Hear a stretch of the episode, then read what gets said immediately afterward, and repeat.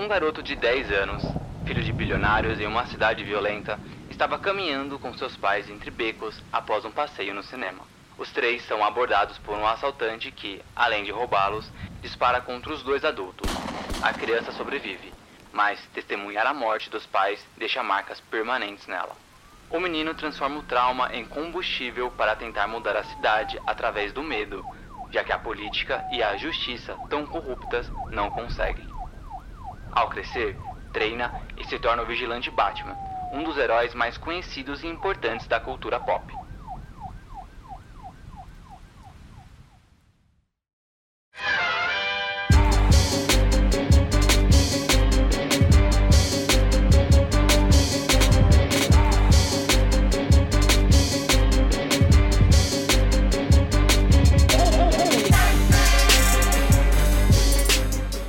Para celebrar um novo filme do Homem-Morcego que estreia em março, vamos fazer uma viagem por todas as adaptações live action deste herói e comentar sobre as principais versões em quatro episódios especiais aqui no Divergência Criativa. Para isso, chamamos Fábio, do canal no YouTube Caverna do Morcego. Ele que é fã, colecionador e especialista no herói mais versátil do entretenimento.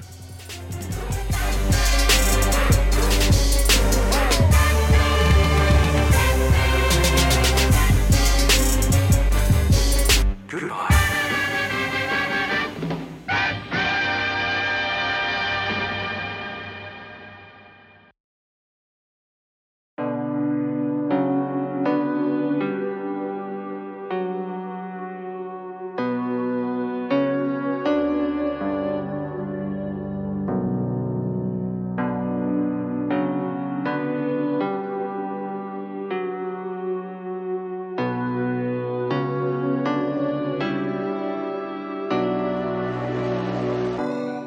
Chegamos finalmente, finalmente, não sei, né? Porque né, finalmente parece que foi um martírio, né? E não foi, foi na verdade um mês muito prazeroso ali, um mês muito, muito leve, né? Da gente conversando sobre as produções live action do, do Batman. Então esse é o último episódio desse especial. Então eu tô aqui de novo com o Fábio do canal Caverna do Morcego. E a gente vai conversar hoje sobre as produções mais recentes, né? Eu ia falar as últimas produções, mas aí parece que a última nunca mais vai ter, né? E Deus me livre. As mais recentes, né? Que é o universo compartilhado da DC, o Batman do Ben Affleck, é, e toda a polêmica envolvendo ali o Zack Snyder, o próprio Ben Affleck, né? O futuro do, do Batman, porque semana que vem estreia The Batman, ou Batman, ou apenas Batman, né, é, oficialmente aqui no Brasil, nos cinemas. Então a gente já, já começa ali a, a deixar o território bem, bem mais é, tranquilo aí para vocês assistirem esse filme que vai ser maravilhoso. E esse, eu tenho certeza que vai ser maravilhoso. Eu tô no hype desse filme desde a da, da, do DC Fandom de 2020. E aí, Fábio, você tá bom, cara? Tudo tranquilo. Bora lá então conversar sobre esses filmes recentes aí do universo DC e falar também sobre o próximo, o The Batman. O The Batman meio, é quase que um pleonasmo, né? Mas, enfim, falar sobre o novo filme do Morcegão aí. É igual falar o, é, a, a, o The Beatles, né? A banda, a banda o The Beatles. É, tipo é, falar o The Flash, né? O The Flash. Bom, antes da gente começar a falar um pouquinho sobre o DCU, é, seria legal a gente explicar um pouquinho como tava ali mais ou menos o, o período, né, de que foi lançado o filme, o que, que a Warner estava fazendo, o que, que a Marvel Studio começou a fazer naquele mesmo período. Ali por volta de 2005 até ali 2010, né, a, a Warner estava se movimentando bem com o filme de super-heróis. A gente tinha a trilogia do, do Nolan, né, que a gente falou no segundo episódio, que estava ali, estava sendo lançada. E teve um filme do Superman, né? O Superman o Retorno, que lançou em 2006. E em paralelo, né, a Warner estava desenvolvendo o roteiro de um filme da Liga da Justiça que não ia ter nenhuma ligação com o Batman do, do Nolan e nem com o Superman do Brian Singer. Né? É, seria, sei lá, um universo à parte com outros é, atores. Tanto é que o Batman ele ia, é, ele ia ser interpretado pelo Armie Hammer, né? Não, não era o, o Christian Bale. E o filme não foi pra frente porque ele pegou logo ali a, aquela crise que teve dos, dos roteiristas lá em Hollywood. E o filme pegou a primeira revisão do roteiro do filme, que seria dirigido pelo George Miller, né, de Mad Max.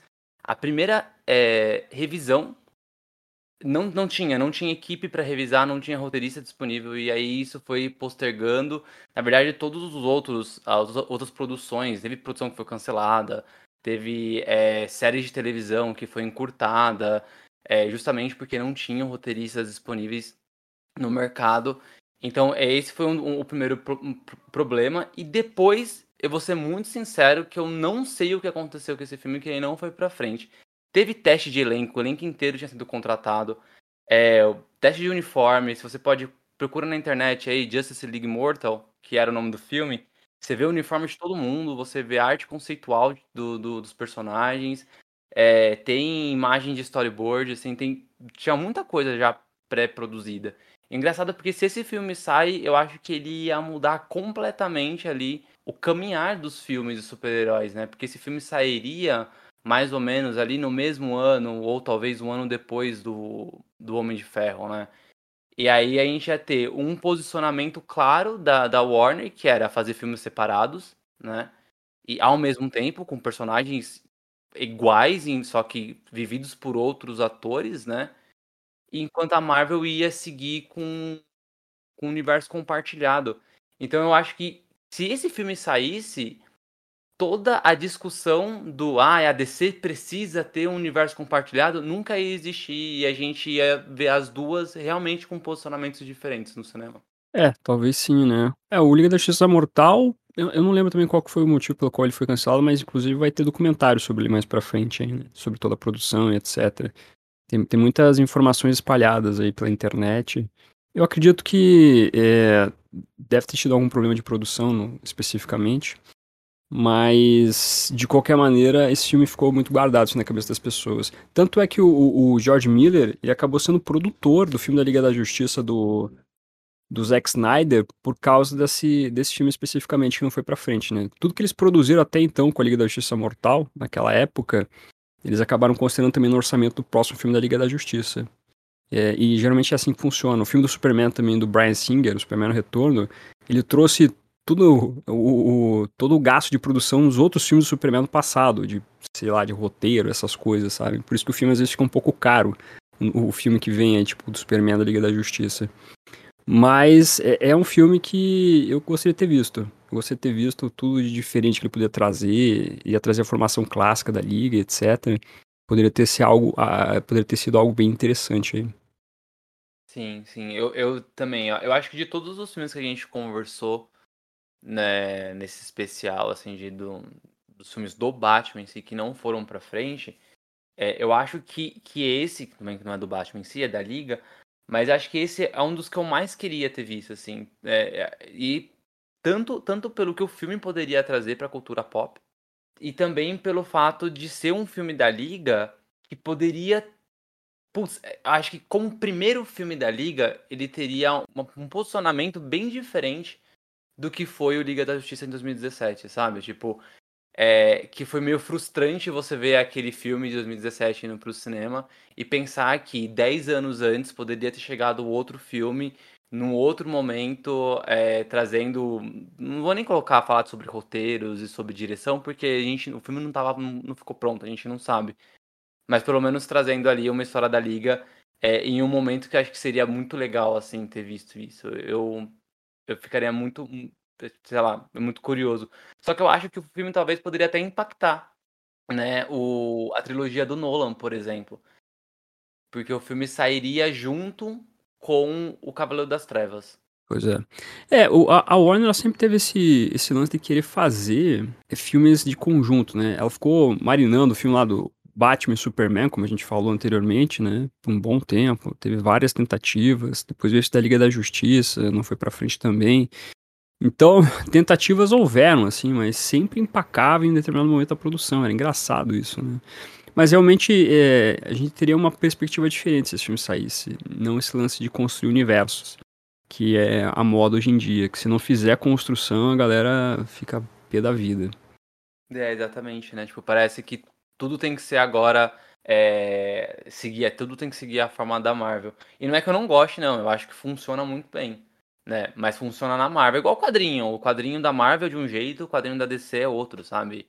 E, e, a, uhum. e as uhum. duas editoras, né, para quem lê a, os, dois, a, os dois universos, conseguem entender e, e, gosta dos personagens por causa dessa, dessa diferença entre elas, sabe?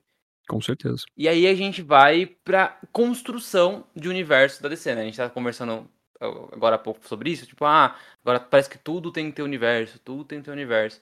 E aí, Liga da Justiça Mortal não aconteceu. E quem começou a ditar ali, a, pela primeira vez na história da cultura pop, né? Quem começou a ditar as regras de como se faz, em aspas, né? Filmes de super-heróis passou a ser a Marvel. A Marvel vinha em 2008 com uma, uma assinatura muito engraçada, né? Que era uma assinatura que vinha do Nolan de trazer o verossímil pro, pro cinema de super-herói. Então, o Homem de Ferro, né, com devidas proporções, ele tem esse esquema de tipo, parece ser real, sabe? É, não, não é um filme real, mas ele tem aquela verossimilhança, tipo, ah, eu consigo entender que um Homem de Ferro poderia existir, né? E dentro do, do, do filme do Homem de Ferro, a gente teve uma cena pós-crédito que já dava indícios de que a Marvel, no primeiro momento, queria ali juntar três ou quatro franquias deles para fazer o filme dos Vingadores e construir um universo compartilhado entre eles, né? E eles realmente fizeram. Até 2012 eles lançaram mais um filme do Homem de Ferro, um do Hulk, um do Thor, um do Capitão América. Em 2012 lançaram Vingadores. E a Warner também tentou fazer isso com os filmes da DC. A primeira tentativa foi com. Já errei só de lembrar. Foi com Lanterna Verde, né? Sim. E eu. Esse filme, eu, eu tentei gostar dele. É, é muito difícil ele. É, o, o Lanterna Verde, a, quando você via as conversas de produção, etc., a galera não estava muito animada em fazer um filme com roteiro e tudo mais. Eles estavam preocupados em fazer uma coisa pirotécnica, cheia de efeitos especiais, etc. É bem visível isso quando você vê a, a galera conversando sobre esse filme. E acabou dando, dando errado, né? E ele tenta ser engraçadinho, ele tenta fazer muita coisa lá, cheia de piada e tudo mais, e ele, ele, se perde muito. O roteiro é muito fraco, a direção também. O diretor, que era o mesmo do Cassino Royale, ele diz até que ele só fez o filme para ganhar o cheque dele. Não, não, não, queria se envolver com nada, né? Só fiz para ganhar meu dinheiro e tá bom. Então você já via que o negócio tava meio complicado. Né, acho que eles apostaram errado ali em, tentar iniciar um universo compartilhado dali, né? Ainda mais com um filme que você não tinha um roteiro, você não tinha um planejamento maior, essas coisas todas. E então a, a Warner deu um passo para trás depois do fracasso do Lanterna Verde e decidiu iniciar o seu universo compartilhado em 2013 com um reboot do Superman no cinema, que foi o filme O Homem de Aço. Esse lance do universo compartilhado é interessante porque ele também foi, foi feito meio, meio, meio, meio louca, assim, pela Warner, né? Porque o filme do, do Super-Homem, o Man of Steel, ele, ele também surge por causa de um problema judicial que a Warner tinha envolvendo o Superman, né? Bem no começo dos anos 2010, quer dizer, não só no começo do, de 2010, mas teve todo um período de discussão judicial dos direitos do personagem. A família do, do Jerry Siegel, acho que é do, é do Siegel, estavam discutindo judicialmente a propriedade do personagem. E em determinado momento teve uma liminar do juiz, uma, um, uma decisão judicial, que a Warner tinha tanto tempo a produzir o, o, e lançar um filme do, do Super-Homem. Ou pelo menos começar a produção do filme do Super-Homem. Senão ela perderia os direitos do personagem. Isso até é fácil, inclusive você acha no, na Wikipedia essa ação. E aí a Warner meio que é, resolveu to tomar partido em relação a isso, né? Para não perder os direitos do personagem, para continuar discutindo judicialmente. Se você até olhar hoje em dia os quadrinhos do Superman, você vai ver sempre quando o personagem aparece que tem lá é, Super-Homem criado pelo George Siegel, George Shuster, e você vê tem informação lá que os direitos são usados tendo em vista um acordo com a família do George Siegel. Sempre tá escrito isso, assim, sabe? porque realmente foi um processo longo, complicado, que até respingou nos filmes. Só que daí o, o lance é que o, o filme do Super-Homem, que ficou nessa discussão toda, ele meio que surge às pressas e ainda você depois vai começar o universo compartilhado por causa desse filme, sendo que na verdade a produção tinha outras ideias, fazer uma trilogia e tudo mais, né, que a gente, eu tô me adiantando até aqui. Mas é engraçado é ver que a, a Warner tem que ser sempre na, na base da porrada para funcionar assim, né? Vai fazer um filme, tá, vai fazer um filme porque tem um processo judicial, vai fazer o universo compartilhado, pô, a Marvel tá fazendo sucesso, a galera tá enchendo o saco, tá bom? Vou fazer o universo compartilhado também. é engraçado que a, a Warner ela tem muito a cabeça fora daquilo que é o que o comercial de outras empresas fazem, assim, sabe? A Warner sempre quer uma coisa bem restrita e assim por diante para explorar suas franquias. E isso é muito louco, né? Porque ela sempre explorou as franquias de uma forma bem fechada. Sempre era trilogias, é, ou se não trilogias ali, mas é, é pequenas franquias, a Superman dos, dos, anos 80 ali teve quatro filmes, mais a Supergirl, o Batman dos anos uhum. 90 teve quatro filmes. Então a gente tem é, sempre umas franquias fechadas que não se conversam, né? Que eu acho que essa é a forma que a, que a Warner consegue fazer bons filmes, né? Não é que ela é incapaz de fazer universos compartilhados. É que é o, é, é o core dela, é o jeito que ela sabe fazer, entendeu? Sim, ela na verdade ela gosta de deixar o diretor, o, que é o, entre aspas, o CEO do filme, trabalhar. O que, que você quer fazer? Você quer fazer filme? Tá, o dinheiro é X, vai lá e faz o teu filme. E ponto. Esse negócio tem um cara, o, o, o, que a galera sempre pede, né? Queremos um Kevin Feige pra descer. É, é difícil existir na Warner.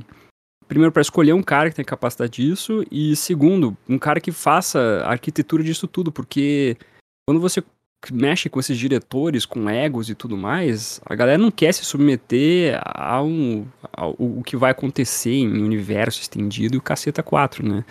Tanto é que esse filme do Matt Reeves, que a gente vai começar mais pra frente, é, é, isso. É um cara ali decidindo os rumos da sua história. E não que ele tá criando um universo compartilhado. Esse é um ponto importante também se destacar. Pelo menos o universo compartilhado, no que envolve outros personagens do universo DC, Super-Homem, Mulher Maravilha, etc. Né? É o cara fazendo a ideia dele em relação ao Batman. E isso que funciona na Warner, geralmente, né? O Coringa também é fruto disso, por exemplo. Tem, tem esse lance de parecer que que só funciona na, na da Warner, só funciona na porrada. E, e com esses últimos filmes, né, de 2010 para cá, parece que sempre olhando muito a grama do vizinho, né? Ah, como é que eles estão fazendo, né? Em vez de, de montar da forma que eles que eles manjam montar. E eu acho engraçado que você comentou sobre esse esse problema judicial que o Superman teve, né? Ali é num miolão, assim, foi tipo de 2005 até 2012, 2011, assim, foi um, foi um puta tempo, né?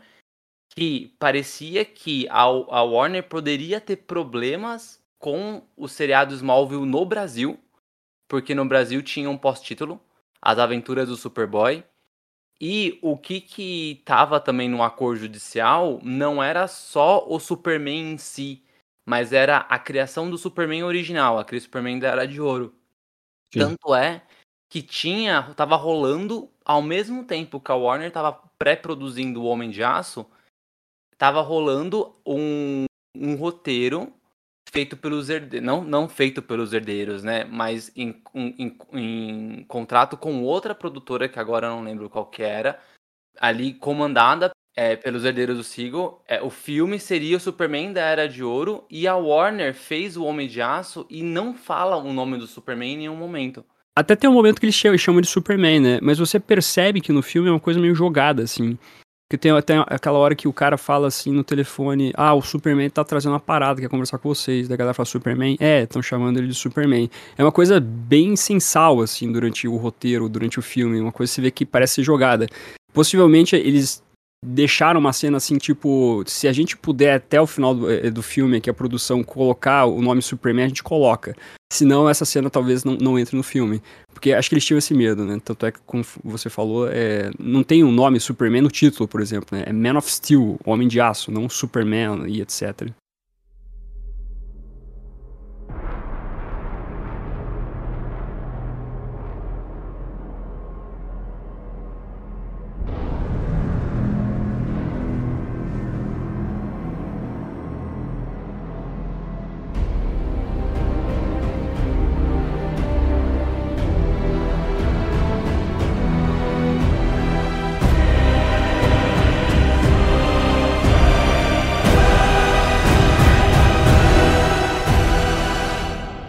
especial não é do Superman. Se você está ouvindo esse especial agora, fala assim, porra, peguei o episódio errado. Não, não é. Porque o Batman entra agora. O Batman desse universo dali que, que, a, que a Warner começou a criar, na verdade, decidiu criar depois do, do Homem de Aço, o Batman estrearia numa, na, na, sequência do filme do Homem de Aço, né? No, chamada Batman vs Superman, A Origem da Justiça. Que era uma espécie de sequência, que era um prelúdio pro filme, pro filme da Liga da Justiça, e que, quando o filme foi anunciado, é, gerou várias dúvidas ali na cabeça dos fãs. A primeira dúvida era, que Batman? Né? É, era o, o Robin lá, o, o Joseph, Gordon-Levitt, que seria o, novo Batman? Era o Christian Bale que ia voltar? Era um novo Batman, tipo, reapresentado, um reboot e tudo mais? E aí ficou, né, ali com essas dúvidas. Eu lembro que a internet ficou super empolvorosa aí para saber quem era o Batman. Até o Zack Snyder, né, o diretor do, do, do filme do Homem de Aço, que também ia dirigir o, o, o Batman vs Superman. E ele já tinha lá no currículo filmes como 300, Watchmen, então ele era bem, bem é, rodado ali na Warner. Ele decidiu trazer um Batman mais velho, né, um Batman já com mais de 20 anos ali de, de atuação como vigilante. E fez um reboot, né? Trazendo ali o Ben Affleck para viver o Homem Morcego. E aí a gente tem o Batman vs Superman né, finalmente saindo, né? Já é o filme que já, já queriam fazer e acabaram colocando não as mesmas, as mesmas ideias, mas a ideia de fazer um filme com os dois ali nessa sequência do Superman. Eu acho muito curioso uma entrevista que eu vi do Zack Snyder uma vez. É, eu, bom, primeiro, antes de dar um passo para trás, eu acho os filmes do Zack Snyder legais, assim, tem uma assinatura legal, mas eu acho ele um cara muito chato, assim. Eu, sempre quando eu acompanhei é, entrevistas dele, eu achava ele emocionado demais a ponto de atrapalhar às vezes, sabe? Tipo, isso é, joga muita lenha na fogueira com alguns fãs. A gente comenta sobre isso depois. Mas tanto é que é, nessa entrevista que eu vi, ele tava falando super empolgado de uma ideia incrível que ele teve, que foi, né? Ah, vamos fazer uma sequência, uma sequência do filme do, do, do Superman e tal. Ah, e quem seria o Batman? O, quem seria o vilão? E aí ele fala, ah, se o vilão fosse o Batman. E as pessoas gostaram disso. E depois partiu, é, eles partiram para fazer o Batman vs Superman, né?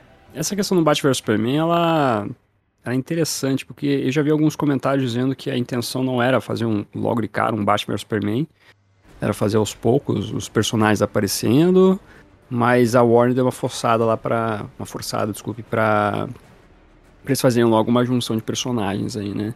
O Zack Snyder é meio polêmico mesmo, ele gosta de dar uma polemizada, ele geralmente gosta de tacar um, um pouco de lenha na fogueira. Às vezes isso funciona, às vezes não, depende. Mas ainda assim, eu acho que a ideia que ele trouxe em relação a um Batman um pouco mais velho, eu acho interessante até a proposta. Por mais que eu não seja. Eu gosto muito do Batman do Ben Affleck, eu acho um Batman interessante. Só que eu, eu, eu discordo um pouco desse lance dele ser um cara que é, é extremo ao máximo, mas faz sentido dentro da proposta que foi criada porque você criou um gancho interessante para trabalhar na Liga da Justiça, do, do Zack Snyder, né? E não da Liga da Justiça do Joss Whedon. Mas é, ainda assim é, é, é interessante ver esse escopo todo do personagem com algumas ressalvas. É, é, um filme que talvez ele gere algumas polêmicas, mas eu acho que também ele tá ali para polemizar mesmo, assim, não, não é, não é pra ser um filme fácil não. Eu gosto do, do, do, visual. Acho que visualmente o Batman do Ben Affleck é o Batman mais legal que eu acho, assim, sabe? E, e, eu concordo, eu não curto também esse lance dele ser muito. Ele é muito violento, assim. assim a questão não é, não é a violência em si, né? Não é, não é a trocação de soco, não é ele quebrar braço, não, não, não é. Acho que não é isso. Mas é, é todo o lance de tortura que ele faz, sabe? Ele, ele, ele não, não só bota medo, né? Mas ele tortura. Tipo, ele marca os presos pros presos morrerem na cadeia. Ele marca com aquele. com um negocinho quente lá, tipo, de, de, de queimagado, sabe? Só que era um morceguinho. Sim. Fala, Mano! Como assim? Então eu acho que foi, que foi muito extremo, assim, esse lance. Mas, assim, de tudo que o Zack Snyder construiu do universo DC, o Batman é a melhor coisa que ele fez, assim. Todo o resto, eu acho que começou a ficar melhor quando foi saindo da mão dele. Tudo bem que tem pouquíssimas coisas, mas todo o resto eu falo. É o Shazam, que teve um filme próprio depois, né? Já numa pegada diferente da dele. O Aquaman, que teve um filme com uma pegada diferente. A Mulher Maravilha e tudo mais. Mas, tipo, o, o Batman, ele, de tudo ali que ele criou, assim, eu acho que era uma, a melhor coisa. Né? O Superman, parece que o, o Snyder não sabia trabalhar direito. O Batman, dentro da proposta dele, que eu não curtia muito o lance da, da, da violência extrema, mas era legal, assim, eu gostava bastante da, do visual, gostava bastante da dinâmica dele barra Bruce Wayne e dele ser mais velho, né? É, esse filme, o Batman vs Superman, tem aquela polêmica da, do, da, da, da, fala da Marta, né? Daquela cena da Marta. Eu não acho tão polêmica assim, não entendo que as pessoas reclamam dela, eu até acho ela coerente dentro do filme. Esse filme, ele arriçou ânimos, né? Ele é um filme bem passional. Eu amo e odeio. E realmente a galera pega muita coisa para amar de uma maneira gigante e ao mesmo tempo para odiar de uma maneira gigante. Eu acho que não precisa de tudo isso.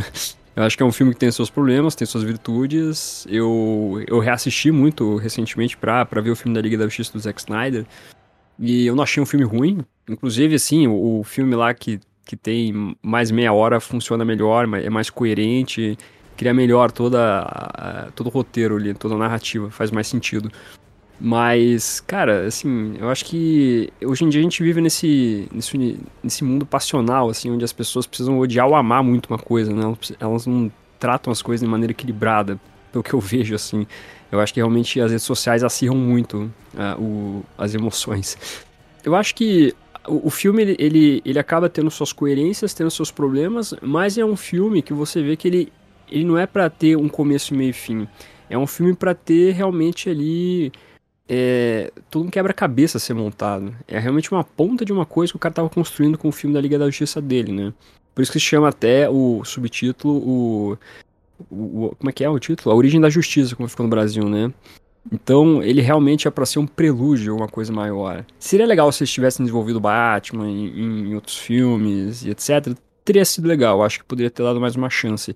Até pro Superman não ficar tão apagado assim no filme, pelo menos na versão que foi pro cinema. Mas é, eu acho que também tacar um ódio gigantesco nesse filme, acho que não precisa. Não, não acho que seja também para tudo isso. Eu gostaria de um filme do Batman antes. Né, o Batman do Ben Affleck, sabe? Antes do Batman vs Superman. Sim. Eu gostaria, acho que seria, acho que faria mais sentido, né? Se bem que também eu acho que daria tanto problema quanto, porque o pessoal ia reclamar, porque ia ser quatro, sei lá, quatro anos depois do, do último filme do Nolan. Por que, que não trouxeram o Nolan de novo? Por que, que não trouxeram o Christian Bale de novo? E aí acho que às vezes é, eu vejo assim que, que os fãs da DC no cinema eles são tão. Não, eu vou generalizar, assim, não são todos, mas é, são basicamente aqueles que são mais apegados com algumas. com a competição contra a Marvel, né? Que eu acho que isso é muito ruim para os fãs e para a produção dos filmes.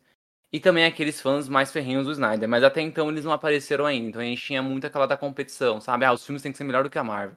Sabe? Não, o Batman tem que fazer mais dinheiro do que o filme do Capitão América. É umas coisas assim. Quando eles começaram a estruturar ali, mais ou menos, esse universo compartilhado da DC, tinha muita comparação.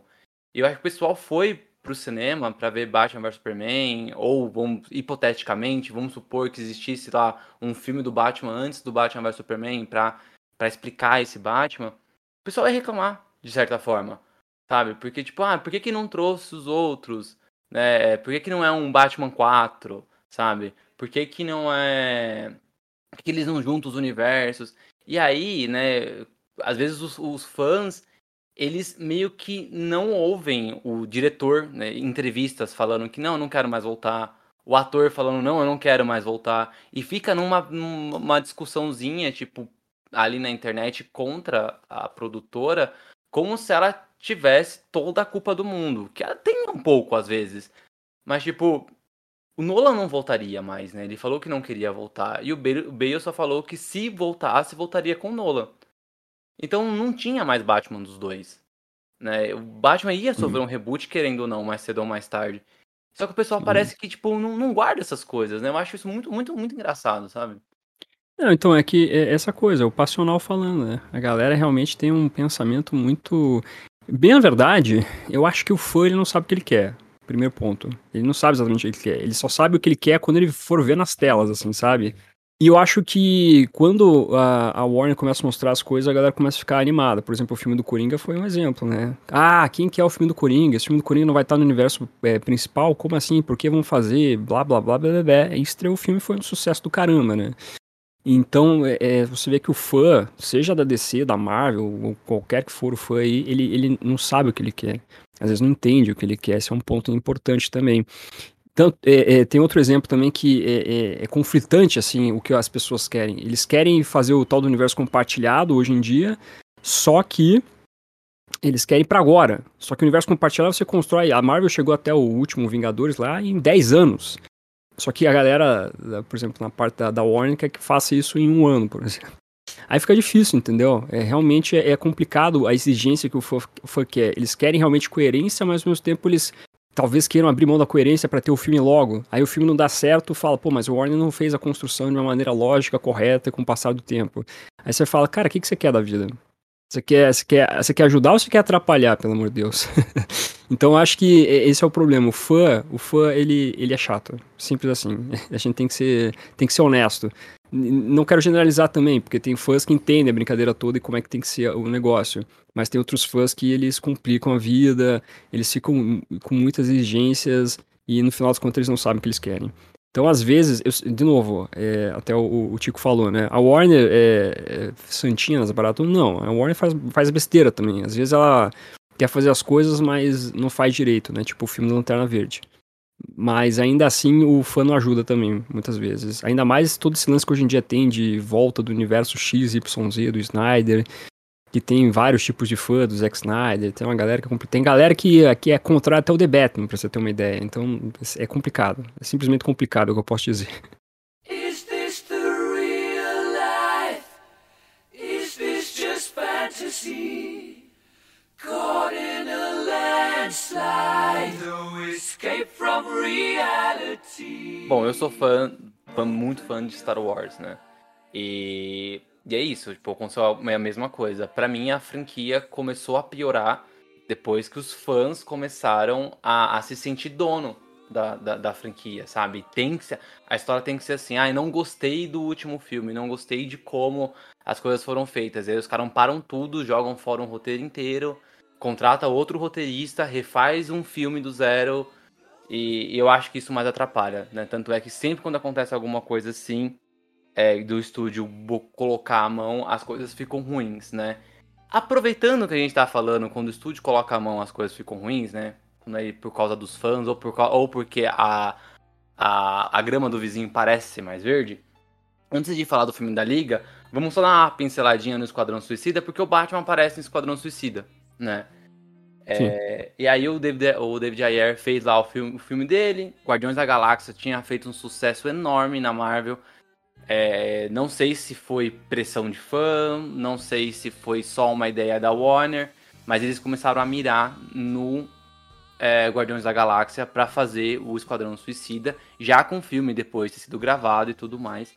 E aí eles remontaram ali na edição um filme um pouco mais leve nesse filme tem ali uma boa representação da galeria de vilões do, do Batman, né? A gente tem um, um Coringa desse universo, a gente tem a Arlequina, a gente tem um Pistoleiro, a gente tem um Crocodilo. E tem o Batman, né, nesse filme. Você consegue assistir o filme? Tem gente que não, não consegue passar perto desse filme. Ah, sim, o filme ele é sem sal, né? É, é assim, ele é, é qualquer, qualquer coisa, é um filme bem vazio, na verdade. Tem toda essa polêmica também, que o David Ayer fez um filme, depois, como você tinha citado aí, né, que aí ah, tem até campanha hoje em dia, né, lance o filme David Ayer do Esquadrão Suicida. A gente vai chegar no momento da Liga da Justiça do Zack Snyder, mas é bom apontar que a existência da Liga da Justiça do Zack Snyder tem vários fatores que são mais complicados, não simplesmente um lance aí qualquer coisa, né? Então, é, eu lembro até que o David Ayer ele apoiou muito o filme no começo, né? Ia falar, não, o filme que eu tô lançando é meu filme, não sei o que e tudo mais. Não existe filme. É, filme do diretor do Esquadrão Suicida. Só depois, muito mais pra frente, ele começou a falar esse negócio. Enfim, é, é um filme que ele é interessante por trazer vários vilões do Batman e o próprio Batman. É legal por ter esse lance dele esse, parecer um filme de universo mesmo, né? Só que realmente ele, ele é muito fraco, muito vazio. As escolhas de vilões também é bem chato. O, o que talvez mais atrapalha, assim, é o próprio Coringa. O Coringa quase não tem função direito no filme, a não ser ser uma escada para Arlequina. Pode ser uma escada para Arlequina? Pode ser, mas eu acho que talvez o Coringa, ele é um vilão que ele não precisa ser só isso, entendeu? Se você vai colocar no filme, coloca no mínimo como um vilão mesmo, o antagonista da parada toda, para ele funcionar, porque jogar o personagem lá e não trabalhar bem ele, você vai gerar revolta da galera. E eu acho que o Jared Leto, ele é um bom ator. Ele tinha ganhado o Oscar, inclusive, um, um, ou dois anos atrás, antes de viver o Coringa. Então eu acho que as escolhas para esse roteiro foram, foram péssimas. Quando a Warner realmente quis mudar a parada do filme, colocar o, os editores, a mesma galera que fez os trailers, e, e, isso é complicado, porque trailer é uma peça publicitária. Você vende o filme. O filme mesmo é outros 500, tem que tomar cuidado nesse sentido.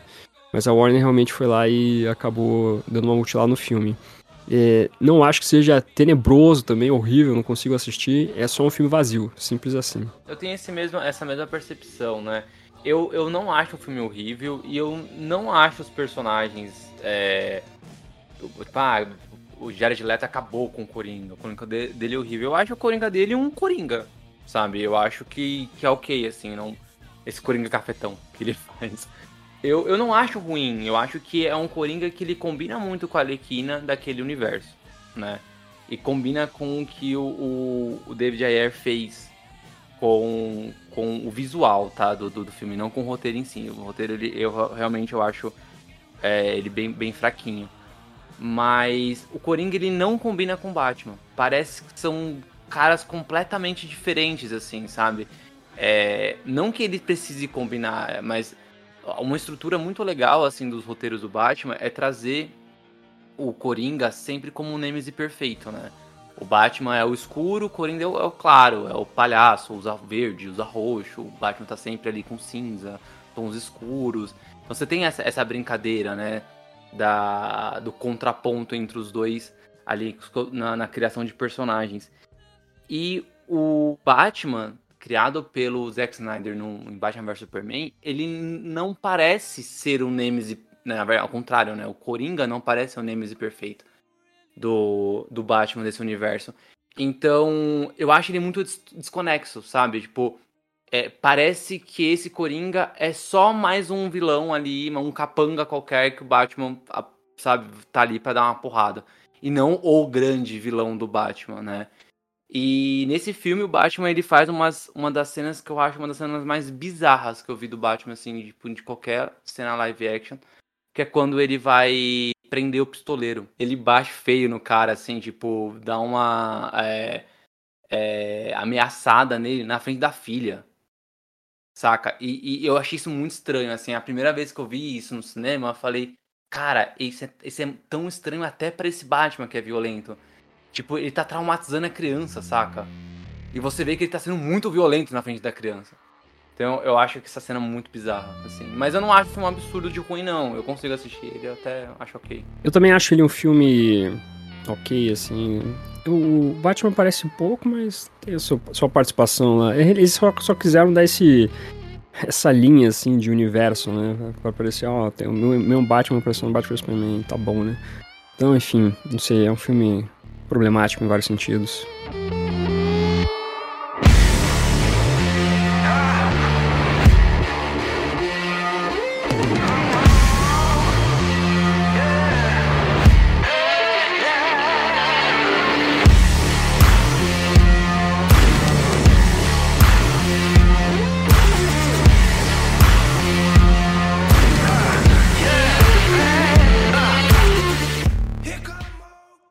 Agora chegamos à Liga da Justiça, né? Em 2017 sai no cinema a primeira versão do filme da Liga.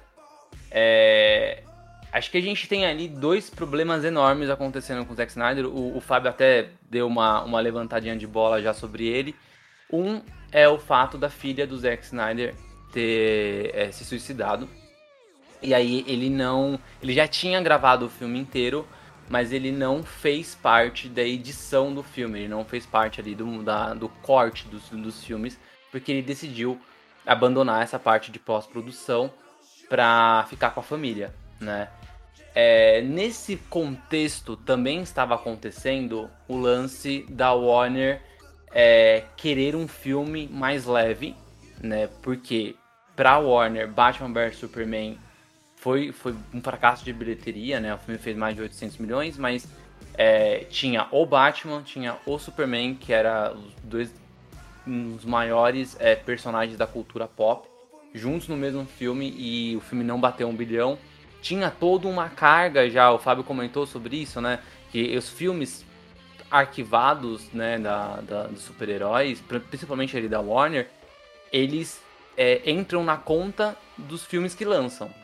Então, aquele filme Batman vs Superman que quase foi produzido e tudo mais, ele também entrava nessa conta. Então ele vinha já com uma, uma em aspas, dívida nas costas, mais o lance do filme ficar muito tempo gravando. Eu lembro que o Zack Snyder demorou muito para terminar Batman vs Superman. Então a, a, isso deixa o filme também mais caro, porque é mais tempo de locação, mais tempo de contrato com os atores. Então isso encarece o filme. E aí o filme não bateu um bilhão e a Warner considera ali um fracasso é, para esse filme. Então tinha o fracasso, fracasso em aspas, né? Do Batman vs Superman, mais o lance pessoal do Zack Snyder. E aí a, a Warner é, decide fazer um novo filme. Né? Eles chamam o Joss Whedon, que tinha acabado de fazer o, os dois últimos filmes do Vingadores, os dois primeiros filmes dos Vingadores, né? Vingadores e Vingadores Era de Ultron. Já quase trabalhou ali na Warner é, quase dirigiu um filme da, da Mulher Maravilha ali no comecinho dos anos 2000. E, é, se eu não me engano, ele também quase pegou alguma coisa da Supergirl, não tenho, não tenho certeza, mas Mulher Maravilha é, é 100% certeza. E aí ele foi chamado para reescrever parte do roteiro e gravar cenas adicionais e fazer o último corte do filme. E aí o Zack Snyder ele tinha gravado quase quatro horas de filme e o Joss Whedon jogou grande parte dessa, desse filme, regravou mais, mais algumas cenas e enviou ali para o cinema, né? Mandou para o cinema um filme de duas horinhas cravado. Bom, com um visual de vários personagens, principalmente dos vilões é, recriados por ele, né? O Lobo da Steppe foi completamente redesenhado. E o filme foi, foi bem, bem mais, mais ameno, assim, né? Comparado ao que o Zack Snyder tinha gravado já ali em 2015, 2016 para sair em 2017. Esse, eu não gosto desse filme. Eu acho uma, uma concha de retalhos assim. Eu não gosto, não gosto do Batman. Acho o Batman fazendo piada nesse filme eu acho completamente é, fora do padrão do, do, do que estava sendo feito com ele, sabe? E não gosto do filme em si, como como um roteiro. Acho que ter, ter pegado, ter pegado, pegado ali o que sobrou do Zack Snyder, regravado por cima Pra mim era muito mais fácil jogar logo fora o filme do Zack Snyder e fazer um novo do zero, sabe? É, o, o problema desse filme também é que a gente foi sabendo depois é, os vários abusos que o Joss Whedon fazia com o elenco, né? O filme é. já foi bem ameno, né? O, filme, o, o, o Liga da X foi um fracasso mesmo nos cinemas. Do Joss Whedon. E depois a gente ficou sabendo todos esses abusos que teve com o Ray Fisher, com Gal Gadot, com to, todo mundo praticamente ali, né? que realmente você via que o Joss Whedon era uma pessoa problemática. Eu, eu confesso que eu, eu, nunca fui muito fã do, do, diretor, assim, desde o tempo de Buffy. Eu achava ele meio, sei lá, meio estranho esse cara. É, e eu não gostava dos roteiros dos filmes dele também. Eu sempre tinha, tinha esse lance da comédia que ele colocava nos seus filmes que não, não me pegava muito. Ele colocou muito nessa, nessa Liga da Justiça dele. Então, realmente foi um filme bem frustrante na época, assim, em 2017. Eu, eu saí bem chateado com o Batman, porque realmente esse Batman que o Joss Whedon construiu, pelo amor de Deus. É, eu entendo até porque o Ben Affleck sair depois da, do universo DC, porque fazer esse, esse Batman especificamente é, é, vontade de nunca mais interpretar o personagem, simples assim. Então, é, realmente é um filme que. Uma vez eu falei pra, é, é, que a gente tinha que esquecer esse filme, mas eu acho que eu não, não acredito que seja a melhor das intenções você esquecer o filme, porque você tem que lembrar é, sobre ele pra gente nunca mais cometer esse erro de aceitar um filme desse, porque realmente não dá. Não só por, por, pela qualidade tenebrosa, mas também por tudo que aconteceu com as pessoas no filme, né? E por toda a situação que a Warner criou no sentido também de é, demitir o diretor lá, o Zack Snyder, no momento onde ele estava passando por problemas horríveis na vida, né? Que a morte de uma filha por suicídio é uma coisa terrível em vários sentidos. A morte de um ente querido já é complicado. No suicídio ainda, pelo amor de Deus, é horrível. Então, é, é, realmente um filme assim que teve vários problemas, CEO da Warner também incomodando, é, não dá, simplesmente é um filme que é, é complicadíssimo.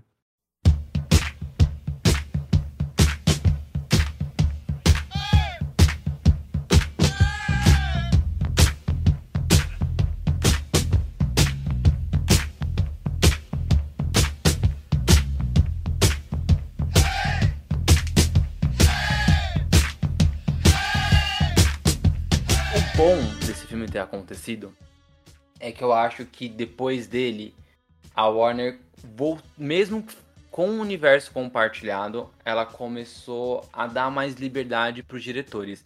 Ela já tinha podado o David Ayer lá com o Esquadrão Suicida. Ah, o primeiro filme da, da Mulher Maravilha, lá de 2017, ele teve ali a mão do Snyder, principalmente no, no último ato, né, no terceiro ato ali do filme. E aí agora a Liga da Justiça é, ele foi completamente remontado, o cara foi demitido com a. A, filha tinha acabado de, de cometer suicídio. Então, muita coisa envolvendo ali a produção do filme da Liga. E a Warner também meteu ali a, a tesoura no filme. Eu acho que foi tão problemático essas séries de. de foi tão problemática a série de problemas que a própria Warner acabou cavando, provavelmente para tentar é, ter uma, uma competição contra a Marvel é, de uma hora para outra, sabe? Tipo, ah, não, vamos fazer filmes parecidos. É, e provavelmente também com uma pressão da, da, de uma parte dos fãs que queriam que os filmes fizessem tanto sucesso quanto e tudo mais. E eu acho que esse filme ele serviu meio que para Warner dar um passo para trás e falar assim, vamos voltar a fazer filme com assinatura. Eles, ele ainda faz parte de um universo, eles estão ali reunidos junto, no, sabe? Mas os diretores têm liberdade. Né? É, precisou criar uma Liga da Justiça, né? um filme desse no cinema, para eles perceberem que não, vamos, vamos voltar pelo menos porque a gente sabe fazer. Aí eles fizeram em 2018 o Aquaman, era o mesmo Aquaman do filme da Liga, mas tinha lá a assinatura do James Wan. É, 2018, 2019 saiu o Shazam, era o mesmo Shazam desse universo, tinha até o, o, o, Superman, fazia uma pontinha lá no filme. Não era o Henry Cavill, mas não, não mostrou a cabeça, então ninguém, ninguém lembra disso. Mas tinha a assinatura do, do, do diretor. E nesse meio período também a Warner ela passa a produzir filmes solos de universos paralelos que não necessariamente é do, do DCU que foi o Coringa, né? Tinha ali um boato de ter um filme solo do Coringa do Jared Leto, de ter um filme dele com a Arlequina, que seria uma sequência ali do Esquadrão Suicida. Esses filmes não aconteceram e o que acabou saindo mesmo foi é, o filme com o Joaquim Fênix, que é um novo, é um, é, é um Coringa sem Batman, né? Não tinha Batman ainda, Bruce Wayne era um menino aí, ainda de 10 anos. E, cara, esse filme surpreendeu muito, assim muito. É, eu, eu me arrisco a dizer assim que, pelo menos na minha opinião, é um dos melhores filmes do universo do Homem-Morcego.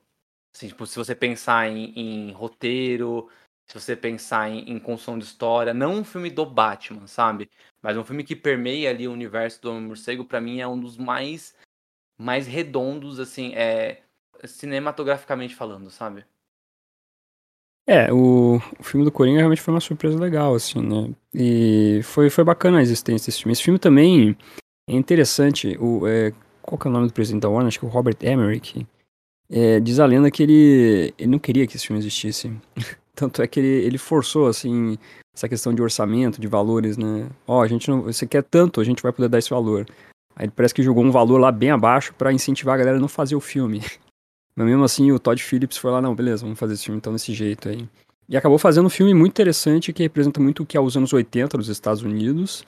A, aborda o Coringa de uma outra maneira. Na época gerou muita polêmica, e é engraçado, o filme da DC sempre gera polêmica. Sempre. É, é, é absurdo isso. Mas na época rolou várias discussões do que, que o, filme do Coringa podia incentivar e etc. E incentivar a violência, hashtag vai morrer gente, não sei o quê. No final das contas, não morreu ninguém.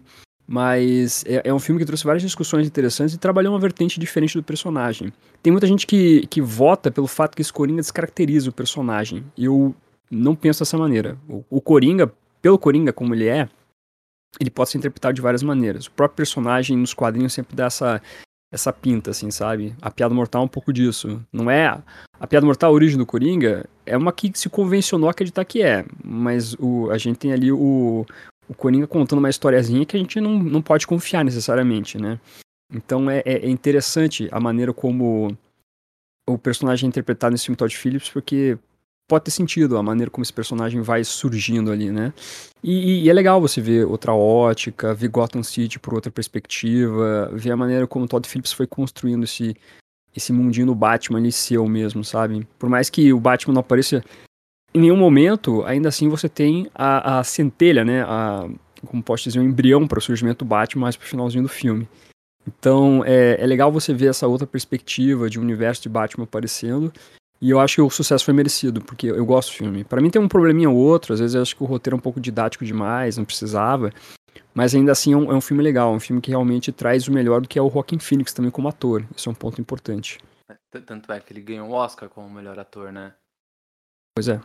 é. Eu acho engraçado isso, né? Filmes da DC, não todos, obviamente, mas eles. É, esse lance de deixar fazer um filme de diretor faz com que o ele, ele ganha um peso, uma assinatura tão grande que a academia ele observa alguns, alguns elementos, né? É, eu não sei se, se você lembra, Fábio, mas tipo, o Esquadrão Suicida ganhou um Oscar de melhor maquiagem. Sim, lembro. É um absurdo, cara, você pensar que o Esquadrão Suicida tem um Oscar e, tipo, o filme da Marvel não tem, né? Mas é, é, eu acho que é, entra muito esse lance do tipo deixar os produtores, diretores fazerem. Esquadrão Suicida, a estética dele é muito boa, né? Mesmo sendo um filme picotado.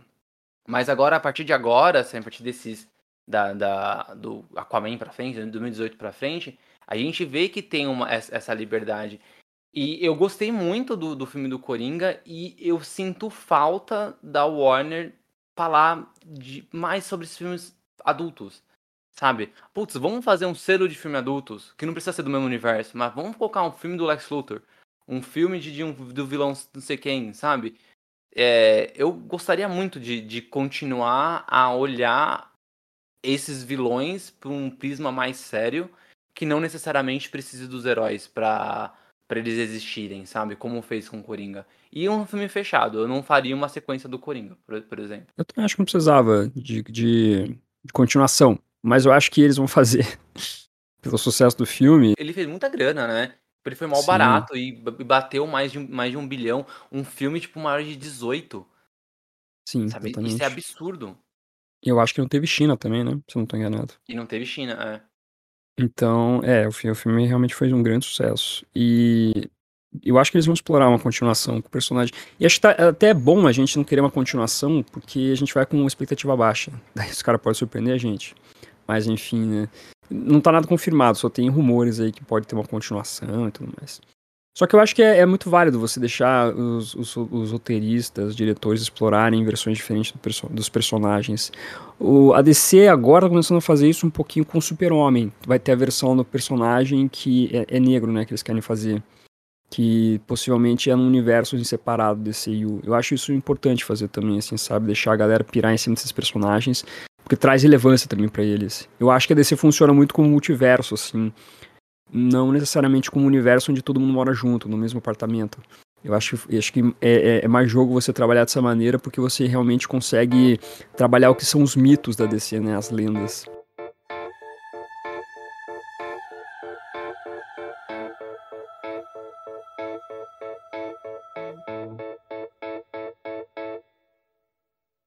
E aí, só para finalizar essas, a participação, pelo menos da galeria de vilões do, do Batman, né, nos filmes da DCU, a gente teve o Aves de Rapina em 2020, fevereiro ali, ainda antes do, da, da quarentena lá da Covid-19, e o Esquadrão Suicida, né, que é um, um, segundo filme do Esquadrão Suicida, mas que não é uma continuação, mesmo considerando o filme lá de 2016. Então, é, é, é, só é um filme.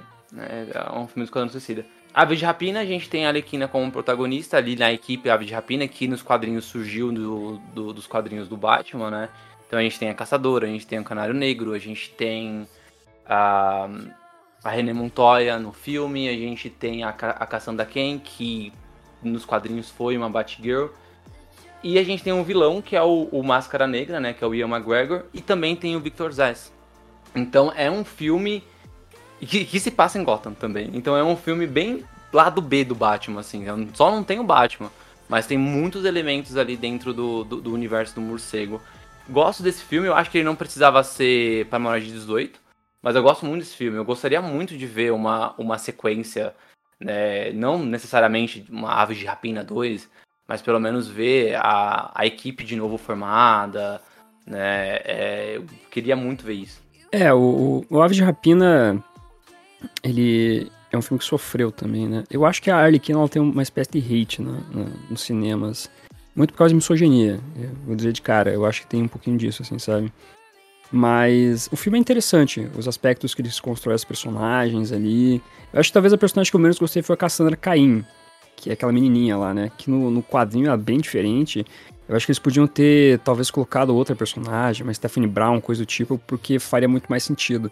Eu acho que colocaram a Cassandra só, talvez, entre aspas, para ter uma Batgirl, porque a Cassandra foi Batgirl no, nos quadrinhos, hoje em dia é, inclusive. Mas eu acho que essa personagem funcionou. Em contrapartida das outras personagens, como Caçadora, Canário Negro, é, quem mais? A própria Arlequina, a René Montoya são personagens interessantes. A exploração do, do, do Máscara Negra ficou legal também. Eu gostei do Zess também, o Sr. Zess. É, é, ficou bem interessante dentro da interpretação do ator. Então é um filme que ele é bom, ele é interessante, ele é bacana. Só que ele acabou sofrendo com vários preconceitos, assim, que surgiram por causa de ser um filme focado em mulheres, eu não sei mais o que. Eu acho que isso realmente é, chamou atenção de uma maneira negativa, assim, a galera, vou boicotar esse filme, não sei o que. Uhum. Cara, eu acho o filme muito bom, assim, ele, ele tem uma representatividade feminina bem legal, e é um problema isso, né, é, não deveria ser, mas ele passa a ser um problema porque tem muitos fãs, né, que a gente a, a internet popularizou o termo nerdola para esses fãs chatos, e eles falam que é filme de lacração, saca? E assim, Sim. não tem lacração no filme. É, é, um filme escrito por mulheres, dirigido por mulheres, protagonizado por mulheres, então ele não tem uma, uma visão que passa de um, um filtro masculino, sabe?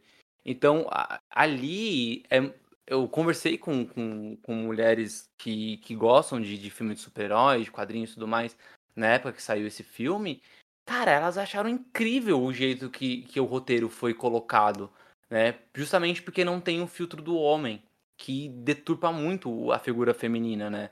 A gente às vezes, às vezes não percebe por ser homem. E uma pena, uma pena o filme, o filme ter, ter, ter sido boicotado, não ter feito sucesso.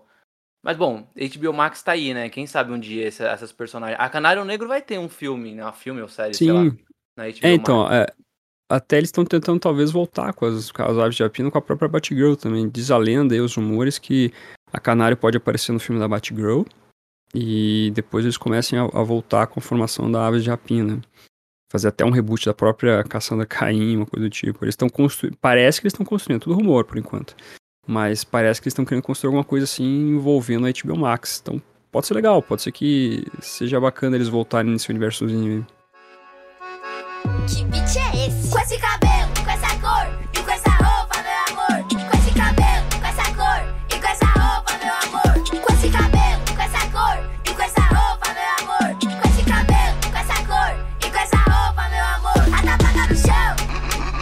Bom, e pra finalizar aí o universo DC, né, o DCU, a gente tem o Esquadrão Suicida, bem menos Batman do que Aves de Rapina e o primeiro Esquadrão Suicida.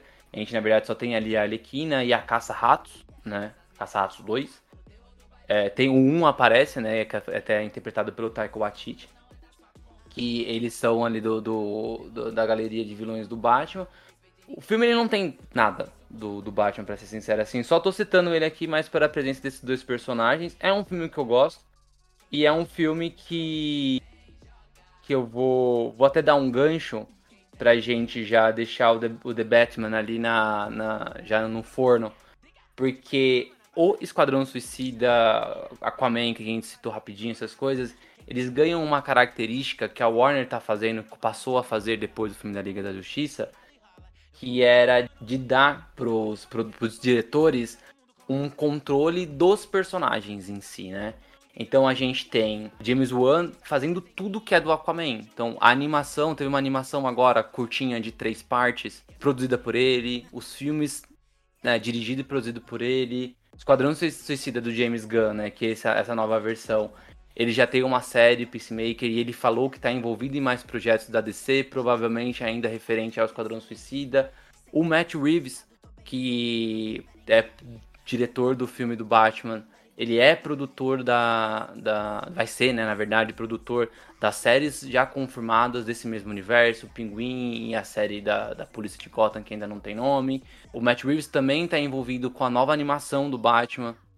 O J.J. Abrams, que vai produzir o, o novo filme do Superman, ele também está envolvido na, na animação do Batman. Parece que ele vai se envolver também em outras coisas na DC. Então a gente consegue perceber é, sei lá, até a, a, própria Perry Jenkins, que é a dona da Mulher Maravilha, né? Ela dirigiu os dois primeiros filmes e vai dirigir o terceiro. Então a gente consegue perceber que a Warner tá dando ali, né, para cada diretor uma liberdade criativa de cada personagem, né? Tipo, o personagem é dele, tipo, o The Rock abraçou o Adão Negro, o Adão Negro é dele, ele é o grande produtor dos filmes e se o The Rock voltar, ou se o Adão Negro voltar, vai ser por conta do The Rock e também na conta dele, né? Ele deve ser produtor dos próximos filmes também. Então isso eu acho legal, assim, porque isso funciona na Warner, na DC. Funciona tanto, né, que a gente teve também em 2021 a versão é, do diretor do, do, da Liga da Justiça, né, o Snyder Cut. E, na verdade, vários, de, por vários motivos, né, que o, o Fábio já até comentou, eu comentei também, foi a morte da, da filha do Snyder, então a Warner é, deu esse espaço, obviamente que não foi um espaço gratuito, né? Tipo, ah, tô aqui, a gente é legal. Na verdade, a Warner tinha lançado o HBO Max 2021, não tinha nada original, né? Nada com grande chamariz ainda para HBO Max. As produções originais vão começar todas agora em 2022. E aí o Snyder Cut era um filme pronto, né? Era só o Snyder pegar aquelas três horas e pouca de filme que ele tinha gravado e montar o filme da maneira que ele queria montar e também fazer os tratamentos de CGI que precisava. É, aí ele aproveitou, fez algumas gravações adicionais, né? E aí o filme fecha com quatro horas a versão é, de como ele queria o filme da, da Liga e mais ainda umas coisinhas a, a mais, né? Tipo a participação do Coringa no filme e etc. Finalmente um filme bom da Liga, né? Tipo, bem melhor do que 2017. Eu acho super cansativo, quatro horas eu acho muito. Mas é bom, eu gosto de ver a assinatura, sabe? Aí, que nem comentei agora, pô, Matt Reeves tá com Batman, é, James Gunn com Esquadrão Suicida, etc, etc. É legal ver que o Zack Snyder ali dentro daquela trilogia que ele criou, né, com Homem de Aço, Batman vs Superman e Liga da Justiça, que tem a assinatura dele, sabe? Dá para entender a linha de raciocínio dele agora. Sim, com certeza. É, eu, eu gosto do filme. Pra, pra mim, até as quatro horas não tem nenhum problema, assim. Eu, eu vou tranquilamente. Eu, eu, realmente eu gosto de ver como ele trabalhou os personagens, ele finalizou alguns arcos, como o próprio Batman, que agora deixou de ser um cara violentíssimo para ser um cara um pouco mais é, tranquilo. E você vê alguns outros encerramentos, a construção do Cyborg é bem melhor, o Flash tem uma participação boa, a Mulher Maravilha tem uma participação bacana também, Superman tem todo um, um arco interessante, ele aparece mais só pro final, mas ainda assim pelo menos tem um arco interessante. Enfim, é um filme que ele é, é, é bom ele ter existido, até para dar um pouco de paz pro próprio Zack Snyder, que tinha problemas com relação a esse filme. E eu acho que ele, ele se sente melhor até em, em, em homenagear o filme para a filha dele. Então, para mim, é um filme que acaba honrando um pouco mais o que são esses personagens e, e dentro do que o Zack Snyder construiu, faz todo sentido. É, eu gostaria muito de ver o Snyder continuar a trabalhar os personagens da maneira como ele, como ele queria, num universo apartado, porque ele realmente tem começo, meio e fim para essa galera. Então, fazer o tal do universo compartilhado com essas ideias do Snyder é um pouco difícil. Por isso que eu digo, é, é um ou outro. A galera quer fazer o, o universo Zack Snyder, o universo principal da DC, não dá. Porque é, realmente ele já tem um propósito para aquilo tudo. Então eu acho que seria legal se ele continuasse, mas por enquanto a gente não vê a Warner dar passos nesse sentido. Mas de qualquer maneira, é, é, é, um filme importante, é um filme legal, é um filme que acabou sendo bem, bem marcante para 2021. E ele, assim, eu acho que a, a Warner ter lançado esse filme é, é, muito importante. Eu acredito que é se você dá espaço para um diretor para ele fazer sua, sua, sua, versão. Então deixa ele fazer a versão. Uma coisa é se você não der espaço, sabe? Ah, não, a gente já tem aqui um universo, não pode fazer coisa diferente, tem uma fórmula, beleza. E você aceita isso, tá bom.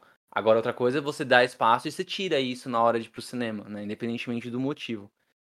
E então eu acho muito importante, mas ao mesmo tempo que a Warner trouxe isso que é muito legal, eu acho que ela acabou alimentando os pedidos dos fãs. Não vou dizer que eles foram que não fizeram a diferença pedindo o Snyder Cut, né? Teve toda uma campanha na internet desde 2018, eu acho, na Comic Con de 2018, até o lançamento do. até o anúncio, né, do, do Snyder Cut, com os fãs pedindo, né?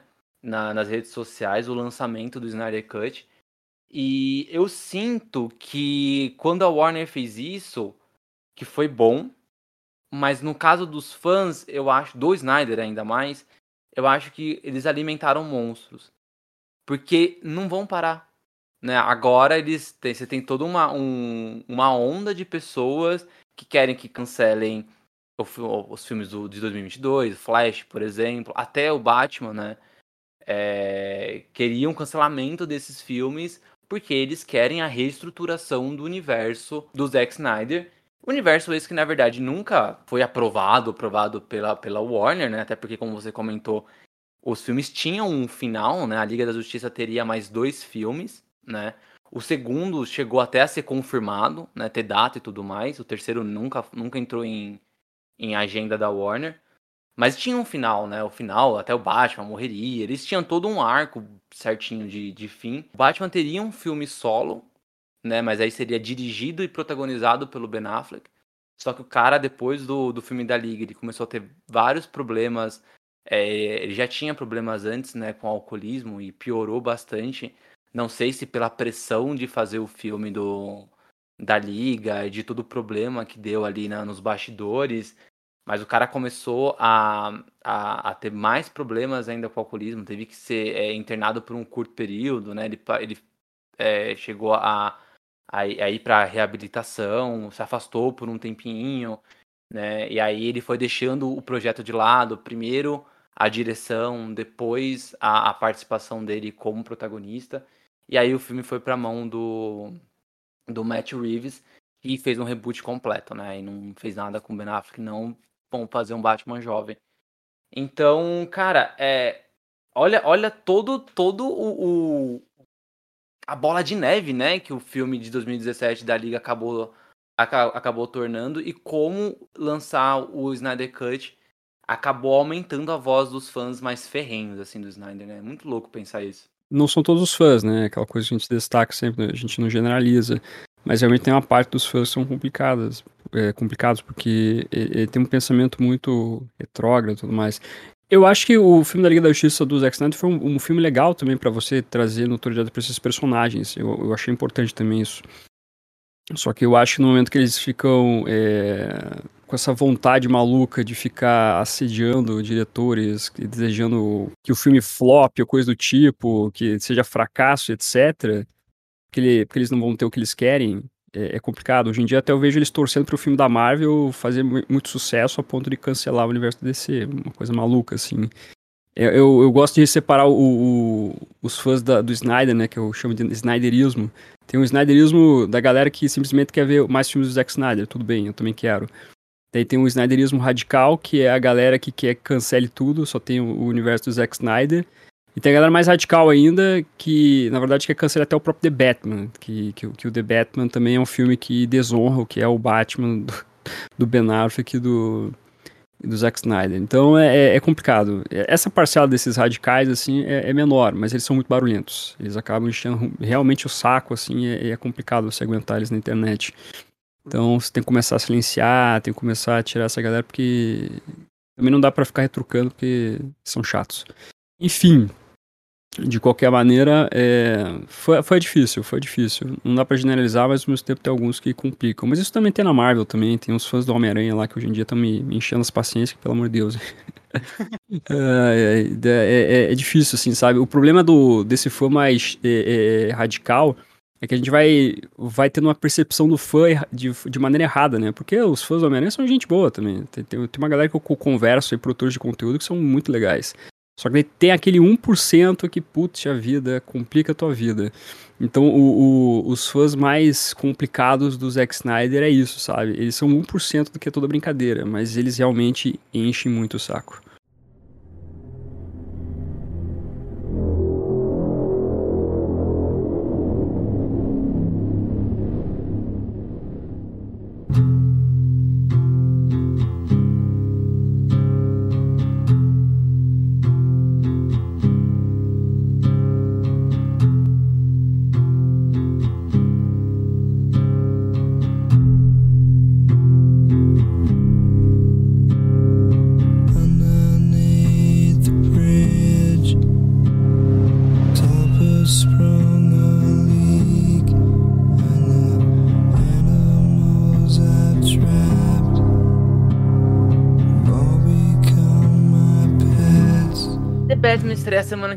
Vai flopar então? Pois então, né? The Batman tá aí, né, cara? Tá na portinha aí, batendo, quase entrando aí na, nas nossas vidas aí. Eu acho que é, é, muito interessante o crescimento do filme. Até esses, esses dias eu cheguei a ver o, o, é, o Matt Reeves falando que ele per, perdeu, entre aspas, né? Ele levou cinco anos da vida dele para fazer esse filme. Mas ele gosta do personagem, ele gosta do Batman, gosta do universo. Ele é o cara que lê quadrinhos, ou leu pelo menos no passado. Então ele realmente tem um, um carinho por, por todo esse universo. Então é um cara que tá fazendo tudo por. Não digo por amor, só porque ele tem que ganhar dinheiro também, faz parte da vida. Tipo, que nem eu, eu faço as coisas que eu gosto ao canal, mas preciso ganhar dinheiro para sustentar essa vida, né? Senão não dá pra viver só de amor também. Mas ele é um cara que, que curte muito os, os personagens ele tá trazendo uma visão nova pro Batman. Eu acho isso muito importante pro personagem. Eu acho muito legal assim, a gente ter um, um frescor novo com o Batman, ter um, um, novo ator interpretando e a gente vendo toda uma nova guinada no que pode ser, talvez aí, vários, várias propriedades inte intelectuais sendo criadas nesse universozinho do, do Matt Reeves, que é o cara que está comandando a brincadeira toda. Como o Tico disse, ele está produzindo é, o filme, série, animação. A gente pode ter série do Pinguim, a gente a princípio vai ter também a série do, do da, da Polícia de Gotham, ou de Gotham como todo. É, e você vai vendo cada vez mais crescendo tudo isso, né? Se o filme for um grande sucesso em março, eu acredito que vai ser, daqui a pouco, aí quando estrear, com certeza a Warner vai vir pesado em, em, várias, várias maneiras de explorar o, o, Batman do, do Matt Reeves. E eu acho que o Matt Reeves tem um grande plano, assim, no que envolve toda essa franquia aí. Não sei se pararia só em três filmes, se ele vai fazer uma trilogia, mas com certeza ele tem a cabeça assim já voltado para muitas grandes coisas para trabalhar com esse novo Batman. Tem duas coisas desse Batman que eu queria muito, muito, comentar, assim. A primeira, eu acho que se Batman fosse loteria, eu seria rico, Fábio. Porque o Ben Affleck, ele era o meu Batman, ele, é meu, ele não era o Batman de infância, mas ele era o ator que eu sempre quis ver como Batman. Né? Desde a época que eu assisti a Margedon, naquele filme com Bruce Willis, né? É, e ele é um astronauta, eu achava ele muito a cara do Batman. Muito, né? E quando ele fez o Demolidor em 2003, eu falava, puta, mano, ele ia ficar, ele ia ficar, legal de Batman. Eu sempre gostei dele como ator, assim, ele fez uns filmes meio estranhos, assim, tipo, mais meio medianos, mas eu sempre gostei muito dele como ator e eu achava ele parecido com Bruce Wayne. Então, quando ele foi anunciado, eu falei, caramba, sabe? Tipo, parece que é, parece sonho de criança mesmo, sabe? Achei muito engraçado. E o Robert Pattinson, eu acho que para mim ele hoje é um dos maiores atores da atualidade, assim. O cara atua muito bem. Né? Se você ficar pegar, acho que não deve ter mais ninguém reclamando com isso a essa altura do campeonato, depois de três trailers lindos que tiveram do, do filme. Mas eu lembro que quando ele foi anunciado, muitas pessoas reclamaram, reclamavam por causa do Crepúsculo, né? E antes dele, dele ter sido anunciado, ele nem tava ainda na lista dos possíveis Batman. Era o cara que fez Game, é, Game of Thrones.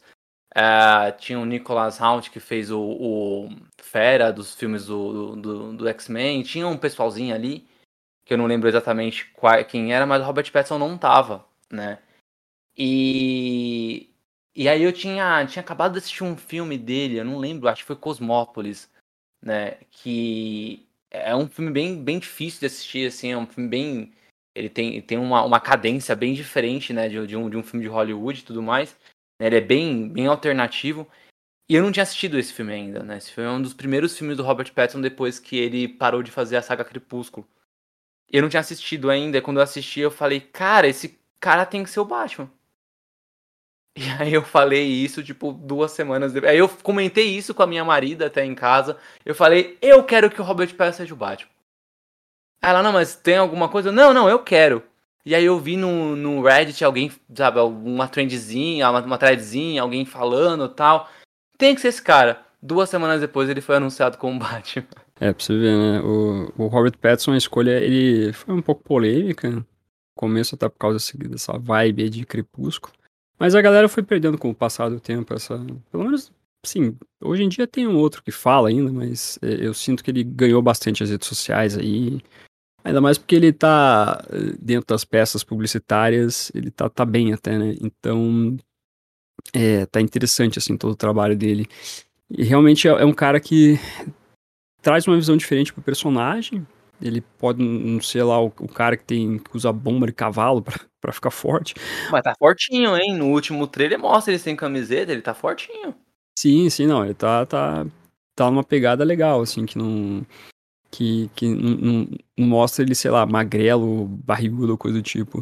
Então eu acho que ele, ele, pode ser um bom Batman, ele pode trazer uma vertente diferente pro personagem, eu acho que é importante. Ainda mais que ele, ele, pro personagem em si, eles estão trazendo inspirações do Kurt Cobain, né, que é o, que é o ex-vocalista, falecido vocalista do Nirvana. Eles vão explorar um lado muito triste do personagem, toda uma depressão que eu acho que talvez seja bacana de você abordar, né, esses problemas é, psicológicos do Batman. Então acho que o Robert Pattinson acaba sendo um bom ator para trabalhar isso. Ainda mais porque o cara realmente tem talento aí. A gente viu em outros filmes recentes dele, como Farol, coisa do tipo, que ele é um bom ator. Então é legal a gente ver essa vertente aí é, é, sendo trabalhado com Batman em, em, outro escopo, assim, com um ator que realmente é bem notável aí dentro de Hollywood. E, e uma segunda coisa sobre esse filme, eu já comentei várias vezes, né, que o quanto eu gosto da galeria de vilões do, do filme do. Do filme não, né, né do Batman em si, né, do, dos quadrinhos. O meu vilão favorito depois do Coringa é o, é o Espantalho, né? Queria muito ver até uma. O que, que o Matt Reeves, o Matt Reeves poderia trabalhar assim como espantalho, seria bem legal vendo o que, que ele tá trazendo já do Charada e do Pinguim nas, nas peças publicitárias, no trailer e tudo mais. E Cara, eu acho que se o plano der certo, né? Se o primeiro filme der certo, e eu acredito também, Fábio, em você, quando você comenta que a, acha que o Matt Reeves tem uma ideia de uma franquia maior do que três filmes, e ainda uma franquia que abraça séries da HBO Max, que eu acho que não vai ficar só ali na, na, em Pinguim e na série da, da Polícia de Gotham, ou de Gotham, sei lá eu acho que é a primeira vez que a gente vai ter a oportunidade de ver a galeria explorada de verdade dentro de uma, de uma franquia live action, onde a gente vai poder ver ali vários vilões com destaque. Eu acho assim, a gente teve a galeria sendo representada ali nos anos 90, mas porque a gente tinha filme com dois vilões, filme com, com três vilões, e que na verdade era aquele filme que os vilões precisavam fazer é, acordo, né? Ah, vamos, vamos se juntar para pegar o Batman. Eu acho que não é isso que vai acontecer. Né, que a gente vai ver mais versões, só que essas versões elas vão estar tá ali de uma forma mais orgânica dentro do, do roteiro das produções, até porque, como o caso do Pinguim, por exemplo, ela pode é, transitar entre filme, série, outro filme, outras temporadas de série, pontas em séries que não seja só do Pinguim. Então eu, acho que isso vai ser, cara, se der certo, é, vai ser de um ganho enorme, assim, pra construção do personagem, sabe? Dentro da, do, do personagem Batman também de todos eles que, que envolvem ali o personagem dentro do, de, uma, de uma franquia live action, sabe? Como nunca a gente viu antes. Eu tenho muita fé nisso, assim. Com certeza. É, ele, a gente vai ter bastante exploração de personagens, acredito, assim, sabe? realmente a gente vai ter um, um, trabalho diferenciado envolvendo outras coisas do Batman, mas quem sabe pode ser que Robins, por exemplo, sejam explorados nesse universo e coisas nesse sentido. Então a gente tem que ver com o passar do tempo, mas eu acho que existe aí toda uma, uma tentativa de se trabalhar de uma maneira diferente esse universo do Batman. Bom, e para finalizar, né, já só para entender um pouquinho mais o assunto aí dos filmes que vão acontecer, em novembro desse ano sai o primeiro longa-metragem solo, que talvez não seja não tão, não seja tão solo assim, do Flash, né? E aí esse filme, ele vai ter duas versões do Batman diferentes no mesmo filme. Então a gente vai ter três Batmans no cinema só esse ano, além do Batman do Robert Pattinson. A gente tem o Ben Affleck voltando no filme do Flash. E a gente tem o Michael Keaton, que vai reviver ali os, o Batman dos anos 90.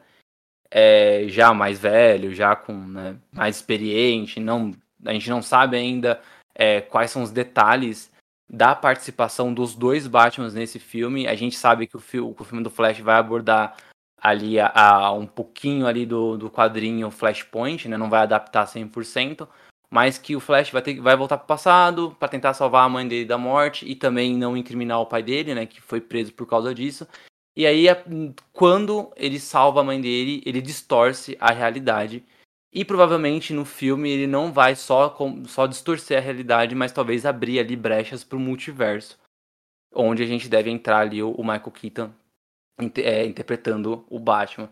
E a gente tem ali a possibilidade também do Keaton ser o principal Batman do DCU depois desse filme, já que ele também foi confirmado no filme da Batgirl, que se passa dentro do DCU, né, dentro desse universo compartilhado da DC é, que tem o J.K. Simmons, né, que é o, o, o, comissário Gordon no filme da Liga da Justiça, então ele volta no filme da Batgirl. É, não tem data confirmada, mas deve sair ainda em 2022, né, pelo que o, o release de, de, imprensa tá, tá soltando. Provavelmente deve sair depois do filme do Flash, então eu acredito que seja em dezembro. Não sei o que, o que pensar sobre essa troca. Eu gosto do Michael Keaton, ele é o meu Batman preferido. Mas eu não sei o que pensar, assim. Tipo, eu não. De verdade, eu, eu não sei se era o melhor caminho trocar o personagem ou só deixar de lado. Não sei se o, se o Ben Affleck vai continuar participando de outras, de outras produções, porque ele não quer participar, aparentemente. É, também tem toda também a, a polêmica do Henry Cavill como Superman, né? Porque se o Ben Affleck volta para mais um filme do Flash, porque o Henry Cavill não volta é, se vão substituir o Ben Affleck, vão fazer essa transição, por que não vão fazer isso com o Superman, já que falam que a Supergirl, a, Sasha, a Sasha Cale, pode ser a substituta do Superman no DCU. Então, assim, eram muitas coisas envolvendo esse filme que eu não faço ideia. Eu não tenho opinião nenhuma formada sobre ele. Esse filme do Flash, ele tem essas polêmicas se vai ou não apagar o que o Snyder construiu. Sei lá, é, é muito complicado esse negócio aí. É, e realmente, às vezes dá dor de cabeça, muito por causa desse negócio de, de fã aí maluco na internet. Mas um fato é que realmente o Ben Affleck já falou, tô de saco cheio dessa parada, eu, eu vou fazer uma, uma coisa em outra ali para encerrar todos esses, esses negócios, eu não quero continuar fazendo esses filmes de propriedades intelectuais gigantes, né? Intelectuais, desculpe. Então ele já, já foi, assim, sabe? Realmente ele não tá afim mais de fazer essas coisas. Aí essa questão envolvendo Michael Keaton, é, o, dizem os insiders que realmente na assinatura do contrato para viver o, o, Batman novamente já tinha estipulado no contrato ele participar de vários filmes, inclusive fazendo parte aí do DCU. Então, é, isso até gerou polêmica recentemente, porque a galera falou que não, pô, vamos colocar um Batman nos 70 anos no universo principal, que saco, não sei o que e tudo mais, não pode. Enfim, de novo, é, é aquela discussão que eu realmente já, já perdi a paciência de, de escutar. Mas eu acho que é, é, um ponto importante, eu vi muita gente defendendo request, porque tem que colocar então outro Batman, já que o, o Ben não quer fazer porcaria nenhuma, né? Eu, eu acredito que hoje a Warner não vai fazer mais isso, porque já tem um Batman que é o Robert Pattinson. Eles é. não vão criar uma competição entre Batmans ali para o público ficar fazendo essa guerrinha maluca que eles gostam de fazer na internet. Então, é, eu acredito que eles vão seguir realmente colocar um Batman diferente para interagir com o universo DC ali, ao mesmo tempo ter o universo do Matt Reeves para explorar o Batman um pouco mais com afinco, assim, sabe, com o Batman um pouco mais jovem. E vai nesse paralelo, assim, né, sem necessariamente um canibalizar o outro, porque eu acredito que o filme do Batman solo no DCU não vai ter mais, vai ser o The Batman a partir de agora, acabou. É, então, o filme do Flash aí tá para talvez colocar um, um pouquinho de, de ordem nesse universo DCU, tal qual os fãs pedem, esse é um ponto importante, os fãs pedem ordem no universo do, da DC, então vai ter. Então, o filme do Flash tá aí pra fazer isso. A gente não sabe se ele vai apagar o universo, o que, que ele vai fazer. Pode ser que ele não apague nada, simplesmente ele só realmente coloca um, um, um caminho ali para seguir a partir de agora. E colocar o Batman no Michael Keaton é uma coisa interessante no sentido do saudosismo até. Então, enfim, é, é um filme que pode ser polêmico, mas a galera tá criando polêmica antes mesmo do filme existir, o filme ter estreado. Então, talvez seja legal dar um tempo, sentar, tomar uma água, esperar o filme sair para poder reclamar ou não. Porque, por enquanto, eu acho que a galera só tá na chatice mesmo, com todo respeito. Não, eu, eu, eu super concordo com você. Tem uma coisa que você falou que eu nunca, nunca tinha pensado, eu pensei agora, né, trocando ideia. Que o pessoal falando de request, ah, então traz um outro ator para substituir o Ben Affleck. Eu acho que o Keaton, ele já é esse request. Né? Só que ele é um request jogando no seguro. Pensando que já tem um Batman mais jovem que deve seguir uma franquia né, muito maior do que uma trilogia, é... o Ben Affleck, mesmo se, vamos, vamos, hipoteticamente, se ele continuasse no DCU, ele não ia ser o Batman principal. Ele ainda ia ser o mentor. Né? Ele seria um Batman com Bruce Wayne com 50 anos ou mais de, de idade, né? E passando o bastão, seja para Batgirl, seja para um Batman do futuro, sei lá o que eles fossem fazer, mas seguindo a linha do que tá acontecendo agora, provavelmente uma Batgirl. Então, eu acho que o Batman mentor, ele já devia estar tá circulando nas ideias ali pro, na Warner quando o Matt Reeves falou: "Vou fazer um reboot". Sabe? Vou pegar um Batman jovem. Então, o Michael Keaton é uma, uma forma de você trazer um Batman velho, ainda, né? Que, que é um Batman mentor, sem precisar pegar um outro ator velho.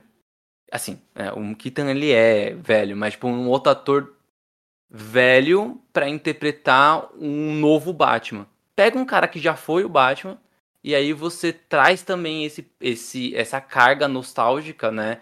dele, porque ele já foi no começo dos anos 90, já faz 30 anos que ele foi, que ele foi o Batman.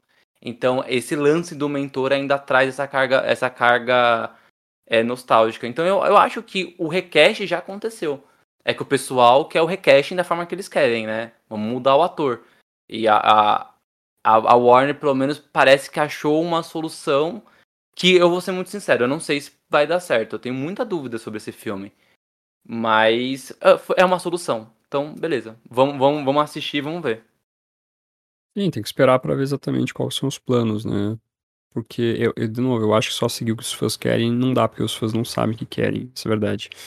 Mas vamos lá, vamos ver qual vai ser a exploração da Warner nesse sentido. Mas aí ficar xingando o diretor, ficar fazendo uma... A única coisa que eu concordo é a questão do, do Ray Fisher, que acabou saindo fora do filme pelas discussões que teve lá com o Walter Amada. Que realmente aí é, é, é algo que meio complicado, assim, de, de, a gente ver por fora, né? Eles podiam ter mantido o Cyborg, etc. Mas, enfim, é, o lance é esperar pra ver o que vai ser esse filme do Flash e, e, assim por diante. Eu vou estar tá lá para assistir, para ver qual que é o propósito da Warner e vamos, vamos que vamos aí, né? Essa paradinha de ficar torcendo contra, é aí eu tô fora. Isso é coisa de foi bitolado, com todo respeito. Porque realmente não dá, meus amigos. Vamos, vamos ver o que acontece. Tem que ver o que acontece também para poder jogar o filme. Jogar antecipadamente é simplesmente porque tá chateado com o fato do Ben Affleck não fazer mais parte do universo, aí não dá, né? Ele tem que combinar com o próprio Ben Affleck que ele quer da vida, porque tá desde 2017, 2018 com esse com essa novela, se o cara quer ou não quer participar dos filmes, ficar chateado porque o, que o cara tá sendo substituído, pô, aí tem que reclamar com ele. Mas enfim, bola pra frente, vamos lá, vamos ver o que acontece a partir de agora. Isso aí. Acabou, Fábio.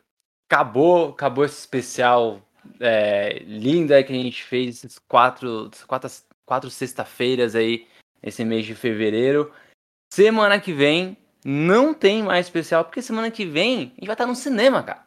Tá no cinema, vendo o Robert Pattinson, vendo The Batman, vendo o filme aí do, do, do Matt Reeves. Esse filme vai ser.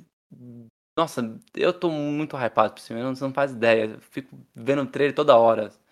Uma coisa de louco. Hein? Lança trailer novo pra quê? Pra eu ter mais um trailer favorito, sabe? Biggest boss and I've been a trillist. I'm a bigger problem when I click with Skrillex. Murder on my mind, it's time to pray to God. My revolver's not religious, the revolution's born. You wanna know my name, to go and tell us. You wanna know my gang, Suicide Squad. Pistol on my waist, I might make a mistake. Dead shot, head shot, oh my god, am I crazy? Drugs every corner, this is... Tô, tô ansioso, quero logo ver esse filme. Obrigado uhum. é, por, por, aceitar o convite aí desse especial. Foi muito legal ter você aqui é, toda, toda semana conversando sobre o Batman, sobre as franquias, né? Sobre os live action do Batman. E, cara, espero trocar muito mais ideia com você, porque de Batman esse ano de 2022 está recheado. Então, vai ser bem legal aí, pelo menos não necessariamente no podcast, mas aí em bastidores, a gente trocar uma ideia pra saber, aí, curtiu o filme, não curtiu, o que você achou, não achou? Que foi muito bom conversar com você e vamos estender essa conversa aí.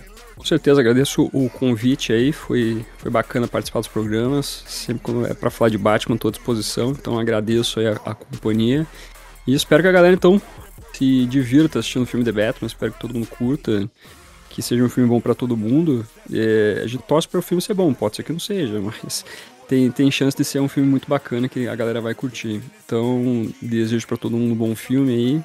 Depois aí explore os outros filmes do Batman, caso não tenha assistido nenhum. E que o futuro tá em aberto aí pro Morcegão pra gente continuar assistindo novos filmes e, e outras produções aí. Então, agradeço o bate-papo contigo aí, Tico. Qualquer coisa, sempre à disposição. E vamos que vamos.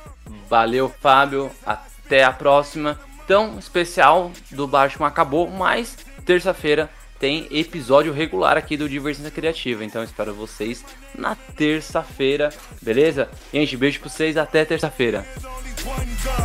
Cocaine, I'm in the fast lane. Every day was life and death, that's when the cash came. Count money, drug residue, even blood on it. He had a driver until I put my cuz on it. Kicking in the door, boy, the suicide squad. Needle in my arm, so I'm do or die for it.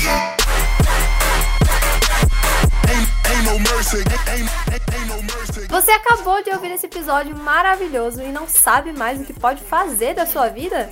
Pois siga a gente nas redes sociais. Podcast, arroba Divergência Criativa, ilustradoras, arroba anarte.soa, com dois N's, e arroba itsartv. Apresentadores, arroba Tico, Pedrosa, e arroba paixão.gil.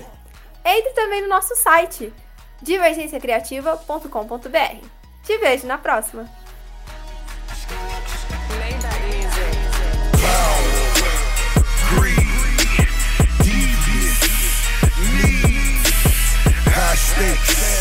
Dope boy. Real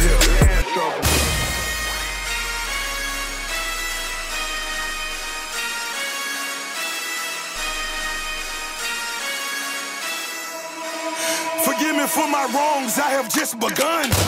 Rose.